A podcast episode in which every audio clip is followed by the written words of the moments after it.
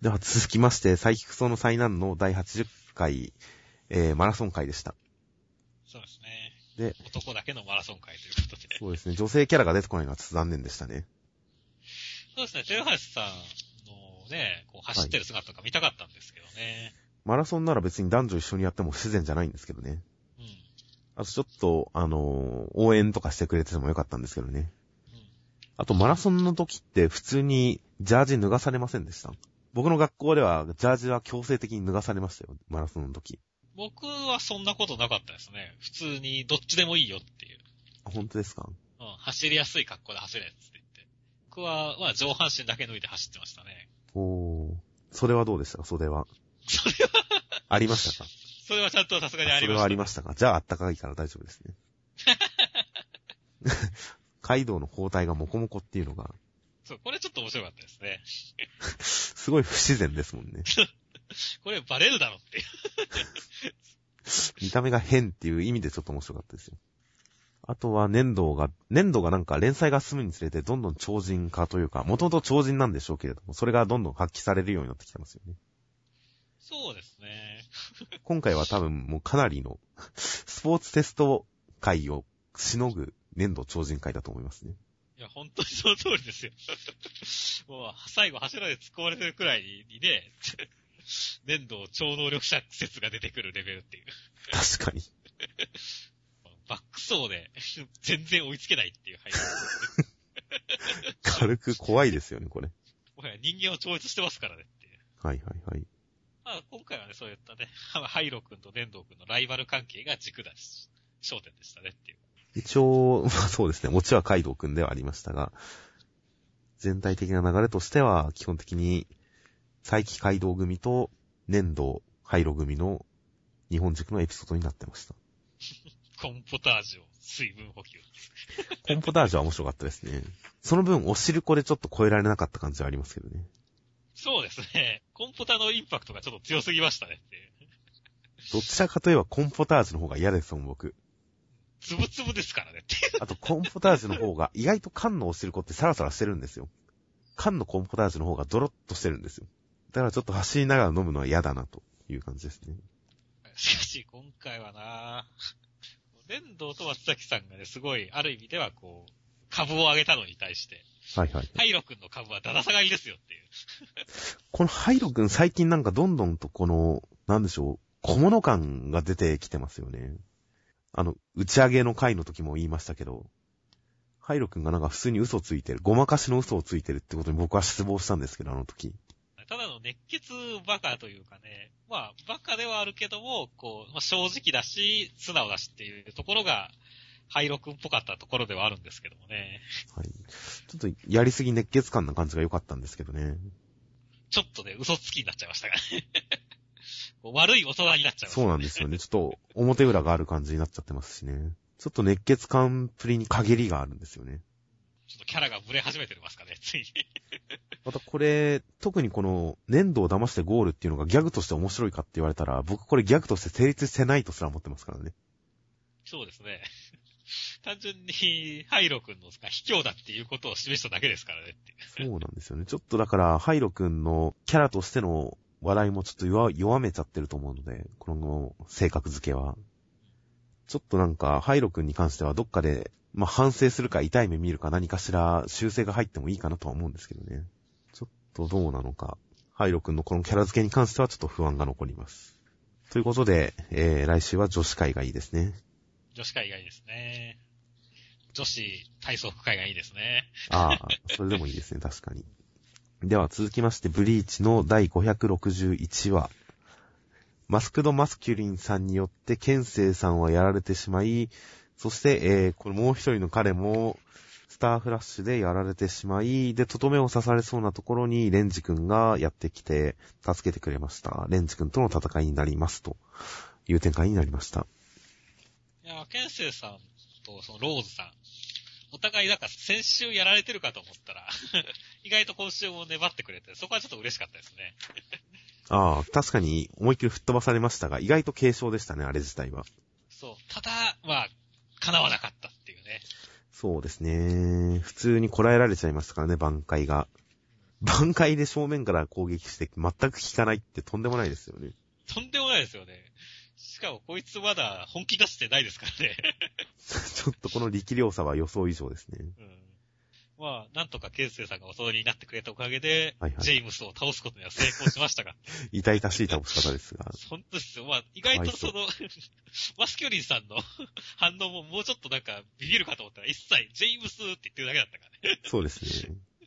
あんまりこう気にしてない感じはちょっとびっくりしまシしョたけど。ショックは薄いんですよね。そしてローズさん、挽回出しましたよっていう。はいはい。ただ、いや、見た目はすごいオシャレでしたよ。残白とスキボーになってますからね、スキボー。タクトの。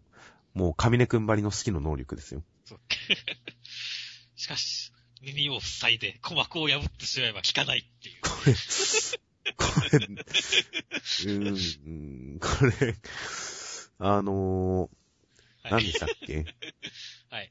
あの、軌道の防壁張った時も喋りすぎじゃないかっていうことを言いましたけど、これ、だって前のページで、僕の操るものは音楽って言った瞬間、次の4コマ後に鼓膜破って防がれてるっていうの が、ちょっと間抜けすぎますよねって。ちょっとこれはいくらなんでもとは思いましたけどね。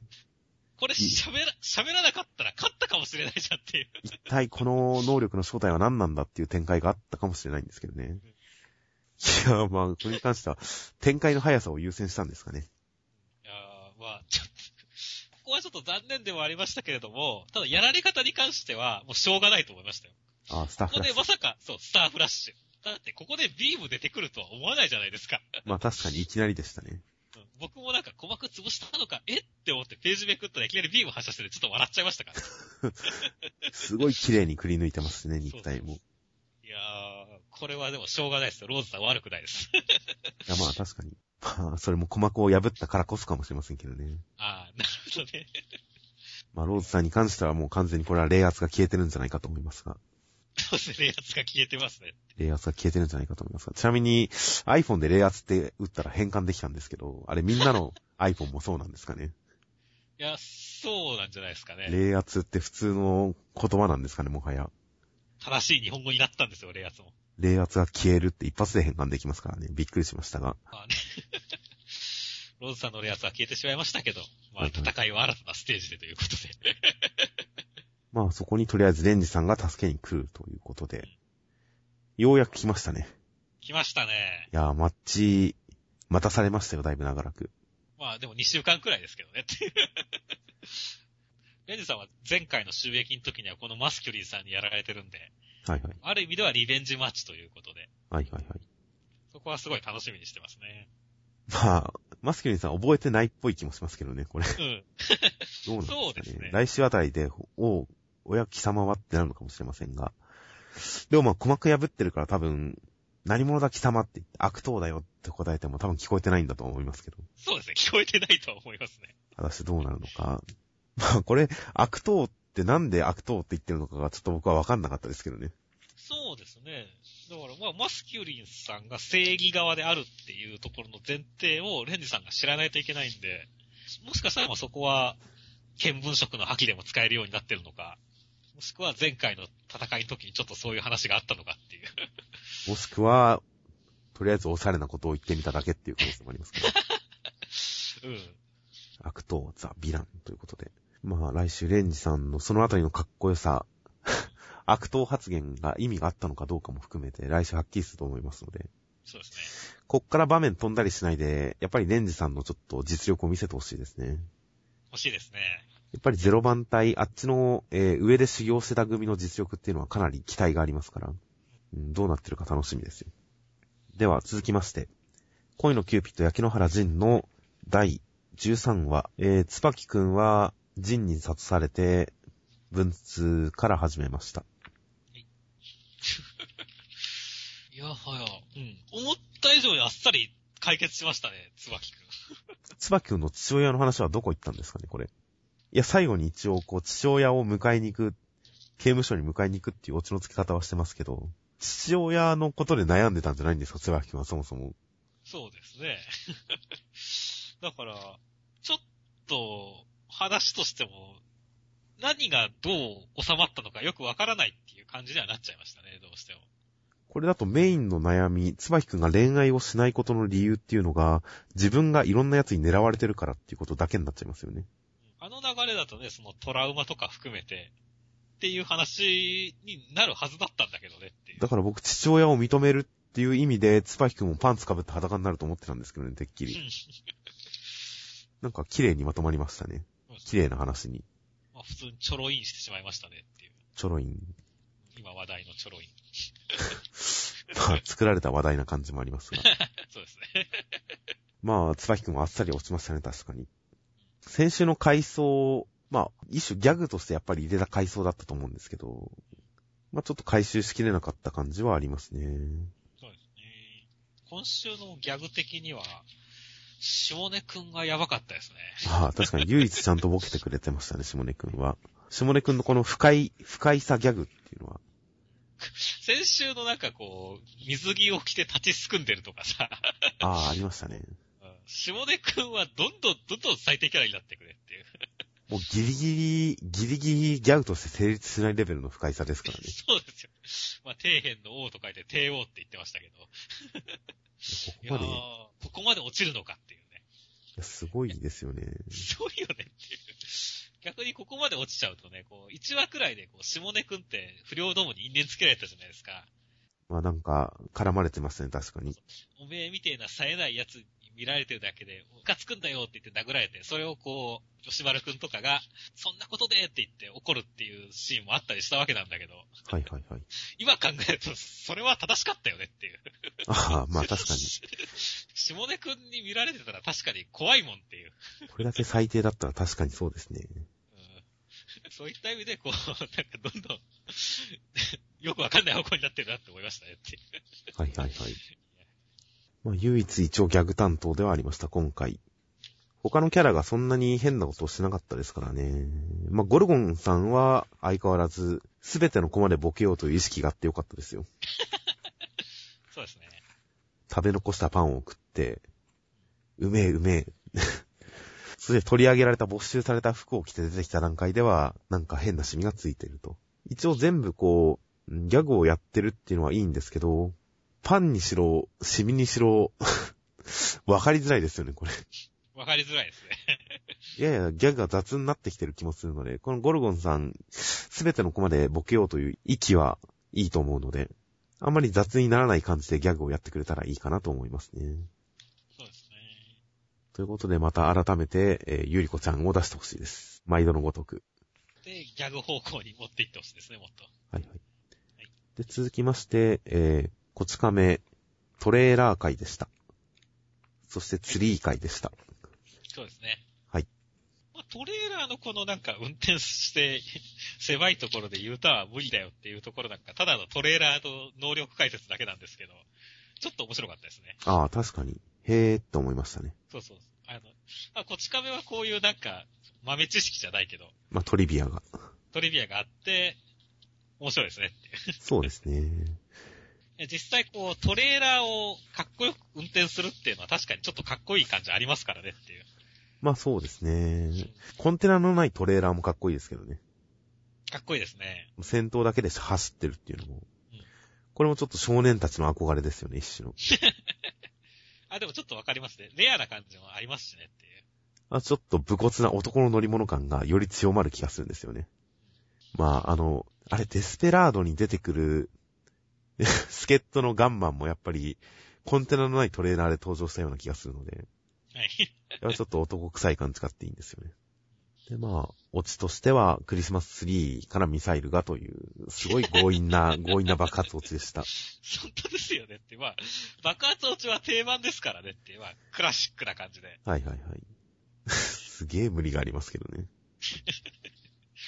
まあまあ、センサーでミサイルが発射っていう段階で あ、もう、あ、決ま決まったなと思いましたけど。花火じゃなくて本当のミサイルでやろうとしてるっていう。しかもなぜかわざわざ飛行機に反応するっていう。タイマーですらないっていうのはすごいですよね。すごいですね。いやー、この強引さ。まあ、個人的には最後のオチのコマが、こう、いわゆるギャグ漫画的な髪の毛がパンツになって焦げてるとかそういうのじゃなくて、入院っていうのはちょっと面白かったですよ。まあ、大規模災害ですからね。 こんな、こんなちゃんと入院してるんだってちょっとびっくりしましたよ。そうですね。 ややりすぎだけど、いい感じでギャグの、にはなってますからね、ちゃんと。はいはい。これはちょっと面白かったです。では続きまして、8東京23区の第14話。8がアポロンさんを見つけたので、みんなでアポロンさんが変身する前に隙を見て倒そう暗殺計画だということで、えーそれぞれ移動を開始するんですが、そんな中、なんか最近体育スターというアポロンさんが迷宮をぶった切り始めました。という展開でした。最初にこう、まあ、流れをやった表紙があって、はいはい。で、まあ、今回っていう感じですけど、表紙の過去あらすじは、なかなかこれだけじゃ分かんない人は分かんないとは思いますけどね。そうそう。逆に分かりなくなってるよね。略し方がすごい略し方ですもんね、これ。うん。 覚えてる人が思い出すためのあらすじですよね、これ。まあいいですけど。相変わらず絵は上手いなと思いますので、いいですよ。はい。はい、内容的には先週、ハッチ戻ってきたらお姉さんと葛藤があるんじゃないかとかいう話もしましたが、まだそこまではいかなかった感じですね。まあ、スルーしたわけではないけれども、後でって言ってるから。ただ、うん。そこをちゃんとやらないんだとは思いましたけどもねっていう。これどう拾うんですかね、後で。いや、でも、まあ、その後の展開も含めて、やっぱり、またお姉さんたちがピンチになるところを8人が助けて、ね、なんかそこで若いエピソードが出るんじゃないかなとは思いますけどもねっていう。まあ、そうですね。ここで結構普通に、特にこう、拒絶反応なく素通りできるっていうあたりは、やっぱり8、この漫画の世界観は基本的にやっぱり平和だなって思いますね。うん。あらゆる局面でそうですけど、 基本的には平和だなっていうふうに思いますね。ここでの辺でもまた。そうですね。葛藤はあんまないんですよね。そうですね。あんまり危機感のある展開にはならないんですよね。一応反省体何かまずいんじゃないかっていう伏線はありますけどね。 そうですよね。自分が反省体になってることに気がついていないってのはちょっとびっくりで すこれは僕もびっくりしましたよ。まあそうですね、疲れが溜まるっていうところも含めて、何かしらの後遺症は、後々あるかもしれませんね、展開は。あとまあ、すごい反省体になったことでものすごい疲れてるという表現もありますし、まあ何か、やっぱり一応不吉の種は巻かれてる感じになってます。ですね。そして、まあ暗殺計画ということで。そうですね。いや、僕はちょっと前にこう、レニさんがこう、新宿区を奪回した時もなんかすげえ作詞だっていう話をハチたちがしてたんですけど、いや、別にそんな作戦っぽいことしてないんじゃないかなとか思いましたけど、なんだかんだでやっぱり何も考えてなかったんですねっていう。いやまあ、ドラキーさん任せなんだなっていう話はしましたけど、まあそうですね、そのくらい大雑把なんですね、やっぱり。 まあ、わかりますけどもね、なんか作戦ってのはある程度シンプルな方がいいっていうのはわかるんですけどもね。はいはいはい。まあ会議の途中、このハチが一応ずるくないっていう指摘をするという。それに対してイガちゃんがこう反論するみたいな説明するみたいな展開が挟まれたりとかしますが、わざわざハチにこのずるくないって言って、その隣であの、この女の子、なんとかちゃん。女の子がうなずいてたりするとかいう描写もあるんで、このずるいずるくない論争は後に何か回収されるのかなとは思うんですが、回収されないかもしれないですね。このあたりは、ちょっと伏線なのかどうなのかが分かりづらいですね。そうですね。もしかしたら後々ちゃんと回収されるのかもしれませんが。で、まあ、その後、このハチが、そうですね、伊賀くんとハチくんのやりとりをドラキリーさんが眺めて、ドラキリーさんが、えー、マシな面になったかって言って、ハチの成長を実感するっていう描写は、ちょっといいなと思いましたよ。そうですね。ハチがちょっと思いを改めてみんなのヒーローになるって決めたっていう展開が先週ちょっと見えて、それを今週さらに具体的に説明した感じで、ちょっとその表現が強化されてる感じで良かったなという感じですね。そうですね。周りからそういうのを指摘されるとね、確かに。はい。まあそういうの大事かなと思いますね。そして、まあ、アポロンさん迷宮を作り変えるということで。てか、これ作り変えてるんですよね。まあおそらくは作り変える、もしくは作り直すのどっちかだとは思いますけど。とにかく一旦ぶっ壊そうと。バラバラにするなりなんなりするんだと思いますが。なんかこうね、アポロンさん、まあ、ちょっと能力がまだ空間断裂とかいろいろ言われてますけど、はい。よくわかってないんで、そうですね。 え、こ、この迷宮ってアポロンさんがなんか切ったり貼ったりして勝手に作ったのみたいなところもありつつ、はいはいはいち。ょっと、まあ、その辺の説明は来週あたり入るんですかねっていう。どうでしょうね。まあ、何かしら、アポロンさんの意図とこの先どうなるかについては来週あたり説明を入るとは思いますけどね。まあ、とりあえずこの大規模災害感はちょっといいなと思いますので、そうですね。なんか来週以降この、わあ大変だ、大変だっていう展開が来週さらに強化されたらそれはそれで面白いシチュエーションだなと思います。そうですね。やっぱ予定調和になんかね、作戦遂行していくよりも、やっぱこういうトラブルがあった方が面白いですからね。しかも、そうですね。予期せぬトラブル。あとまあ暗殺っていうのも含め、前回でアポロンさんを見つけてあっさり帰ってこれたっていうあたりも含めて、ちょっとやっぱ 全体的に緩いですから、この辺で危機感を煽るっていうこともあったらいいのかなと思いますね。そうですね。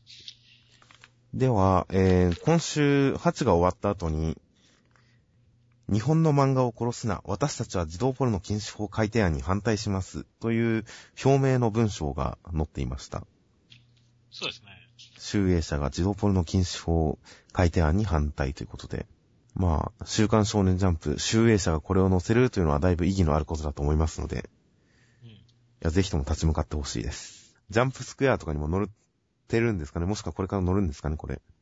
うん。いトラブルダークネスとかの載ってるところにこれが載るんですかねや、もう大事でしょ。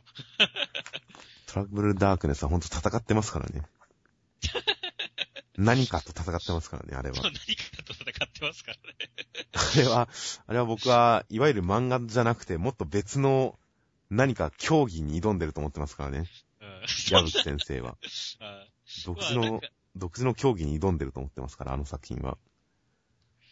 そんな崇高な作品だったんですね。だからちょっと、まあでもわかりますよ。はい何かこの表現者としてのこの何かね、こ限界うに挑んで挑戦まみす。たいなものは感じますよ。本当に。なのでちょっと、あのトラブルダークネスと一緒にこの文章が掲載されてたら、ちょっとこう、趣深いなとは思いますが。まあ、皆さん冷静な議論をしてくれたらいいんじゃないでしょうか。ねでは最後に、えー、目次コメントは何かありました かあの、ニセ恋のコミ先生の、あの、コメントが可愛かったですね。はいはい。アニメになったニセ恋を見た夢でって。 楽しみだし、楽しみにしすぎな自分にキモッと思ったっていう。はいはいはい。まあこれはなんかわかりますけどね、僕も結構思ってることが夢に出る感じの人なので、はいはいはい。なんかこれからやろうと思ってることとか楽しみにしてることとかをよく夢に見るんで、その感じはすごくわかりますけどね。ガルちゃんも自分のことキモって思ってるってことね。いや、キモいとは思ってないですけど。いや、そういうもんだろうと。逆に僕はね、あんまりそういう夢って見ない感じなんで、ほうほういつも夢はファンタジーなんで。 まあ、ある意味ではちょっと羨ましいなとも思いましたけどもねっていう。ほうはいはいはい。あとまあ、今週、これ銀玉の空知先生、カッコン島ってすごいね、名前を聞いただけで風邪治った気になるって38度で書いてる。そして、食撃の相馬の、えー、佐伯先生、インフルエンザの予防接種を受けに行くも、微熱があって受けられなかったとほほ。ついでにソウルキャッチャーズの新海先生、冬は、えー、鼻腔拡張テープは欠かせません。でももう少し安くなってくれないかな。みんな不健康まあ、漫画家はみんな不健康ですからねっていう。大丈夫ですかね、ちょっと。そうですね。まあ、ガルちゃんも先週はマイコプラズマ肺炎になってましたから。肺炎になった身で心配しますけど、みんなほんと大丈夫ですかちゃんと。いやー、体調整えていってほしいですね。やっぱ体が大事ですから。そうですね。漫画家は体資本ですからね。はいはいはい。ついでに言えば、長谷川智博先生、恋のキューピット、焼け野原仁の長谷川智博先生、ガムを噛んだらバキッと前歯が欠けました。今年一番びっくりしました。まあ、不健康っていうか もう、やばいですよね。もうやばいですね。ガムで前歯が欠けるって。カルシウム足りてなさすぎでしょっていう。なんか意識のない時に誰かに殴られてたりするんじゃないですか それ怖いな。で、もともと前歯がぐらぐらつ、ぐらついてたところが取れただけとか。いや、大丈夫ですかね本当本当みんな大丈夫ですかこれ、ちょっと。ジャンプサッカーみんな大丈夫ですかちょっと。健康に気をつけてほしいです。ということで、とりあえずもうくじはそんな感じで。で、えー来週予告は、表紙関東カラーが、これは暗殺教師ですかね。表紙とは書いてないですが、まあ、関東カラー、アニメ、えーアニメ DVD 同梱版ジャンプコミック7巻発売直前関東カラー暗殺教室。うん大波乱の夏休みを終え、E 組の心に残るのは、もう終わっちゃってますね、夏休み。うなんですよね。来週で終わるかどうかはちょっとわからないですけど。 うん。 まあ、ひとまずクライマックス関東からということで。そうですね。えー、そして、えー、年末特別企画32ページニューカマーギャグフェスティバル。ジャンプの誇る新世代ギャガーが集結、たった2ページずつで爆笑の渦を巻き起こす。ということで、これは要するに連載ギャグ漫画作家が書くってことなんですかね。いや、し新世代です、ギャガーですから、新人ですか新人じゃないですか。この前のね、あの、半見開き昔話の人とか。はいはいはい。新人が書くとなるとかなり変わった企画ですよね。まあもしかしたらスクエアとかその辺からも来るのかもしれませんけど。そうですね。まあなんか、普通に、あの、増田康介先生とか来そうな雰囲気ですけどね。はいはいはい。あんまり詳しいこと書いてないですけど、まあ楽しみです。楽しみですね。でもまあニニューカマーっていうから確かに新人が多いのかもしれない。ていうか新人縛りなのかもしれないですね、もしかしたら。そうですね。あとは、ジャンプスターズクリスマス4コマ番外編スペシャル。全連載作品のフルカラー番外編が4コマに。えー、クリスマスの超豪華プレゼントを見逃すな。ということで、また、ジャンプ恒例の番外編4コマが載るようですね。そうですね。ハンターハンターは乗るんでしょうかあれって連載中しか乗らなかったんですっけ今年のお正月4コマとか乗んなかったん。まあさすがに連載休んでて4コマ書いたら怒られますかうん。乗らない気がしますね。あれは連載中だけ載ってるんですかね、そういえば。まあ4コマ番外編。今回結構新人さんも多いですから、果たしてどんなのが出てくるのか楽しみです。楽しみですね。いや、磯部磯部の4コマ漫画とか果たしてどうなるか楽しみですからね。今未知数ですから。未知数だね。浮世絵を封じられたらもう同然だからねって。いや、ちゃんとやるんじゃないですか、4コマで浮世絵を4。コマでやるかな。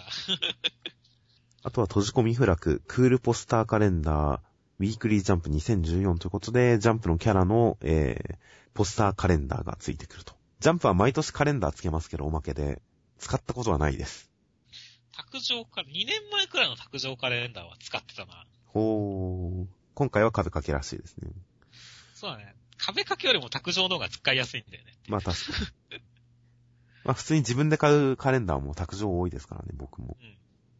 で、センターカラーは、直撃の相馬番外編、夏休みのエディナというのと、えー磯部磯部物語、浮世は辛いよがセンターカラーになっております。っていうか、直撃の相馬番外編ってどういうことですか、これ。いや、だから、 番外編です。エリーが沢の夏休みです。 本編休みってことですよね。 休みですね。ぜ完全に。このタイミングで。このタイミングで。なぜしかも夏休み。 うん。この真冬に。そう、季節全然合ってないじゃないですか。正直わけがわからないんですけど。なんでしょう、急に書きたくなったんですかね。佐伯先生が。うーん、どうなんでしょうね。まあ、エリナさんもそろそろ忘れかけられてるんで、 出てこなくて。選抜を前に暇なエリナ城が、マル秘エピソード公開。なぜそう、なぜっていう。本来ならほんと選抜前にやるのが一番正しいタイミングだったと思うんですけどね。そうですね。 あと、できれば夏の時にやってほしかったですね。まあそれに関してはまあしょうがないんですけど。うん。いやー、まあ、エリナ様がとりあえず夏ということで、水着ですよ。まあ水着などを期待はできますね。ですね。まあ楽しみです。あとまあ、ニセ恋のあらすじ、次回予告というのは、毎回すごい無茶苦茶なことが書いてあって面白いなっていうことを、毎回、えーニセ恋の予告が載ってるたんびに話してたんですが、今回の予告は、小野寺にデレデレの楽を前にした千棘がということで、普通でした。そうですね。ちょっと攻める姿勢がなくなってますね、絶対。どうしたんでしょうね、急に。一個前に載った予告なんて、和菓子屋小野寺の2階に、ケーキ屋ができて、みたいなやつでしたからね。そうそうそう。 2階にっていう。 2階にっていう。まあ、実はその後、その数週後くらいに、あの、はいはい小似野たよう寺な話はありましたけどね。ありましたけど。でも2階にはできなかったですから。そうそう2階にっていう部分がすごい狂気を感じたんですけ どね。あれに比べたら急に落ち着いた次回予告になってしまいましたね。いけませんね。ニセ恋はもっと攻めなきゃダメですよ。ということでちょっとニセ恋は次以降の次回予告の方に行きたいですね。そうですね。ということで、えー、来週は新年4号合併号ということで、来週出たらお休みですね。そうですね、今年最後のジャンプですね。そうですね。まあ、実はこのポッドキャスト始めてから初の合併号なので、はい。まあ何か企画を考えてもいいですね。一週間休みですし。そうですね。まあその辺は、なんか、何かしらおいおい考えてみます。では、この辺で、お疲れ様でしはいた。お疲れ様です。